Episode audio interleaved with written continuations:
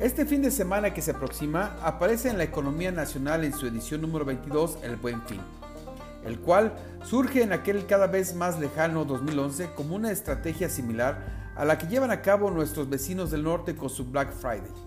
Esta iniciativa que nació bajo la idea del Consejo Coordinador Empresarial, el gobierno del entonces presidente Felipe Calderón, así como diversas instituciones del sector privado, con el objetivo de incentivar la compra y venta de diversos artículos con descuentos importantes.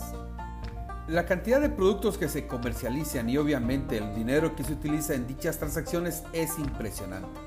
Tan solo en la edición del 2021, por día se llevaron a cabo transacciones en promedio por un monto de 27 mil millones de pesos, cuyas principales compras fueron televisores, zapatos, ropas y otros electrónicos, siendo que el 40% de las operaciones fueron a crédito y el 28% en efectivo.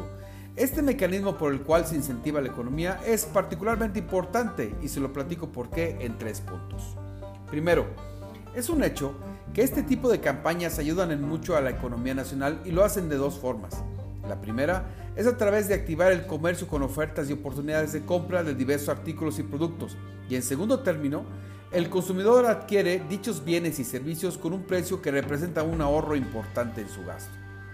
Segundo, debido al fenómeno inflacionario existente en el país, también pueden suceder dos cosas.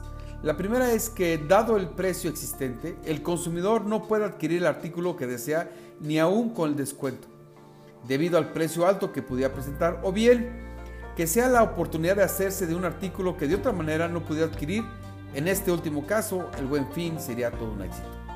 Y tercero, dado que un porcentaje importante de las compras se llevan a cabo a través del crédito y si estas no fueron realizadas a meses sin intereses o bien a tasa cero, el pago por este concepto puede jugarle un mal rato y convertir una oferta en una carga.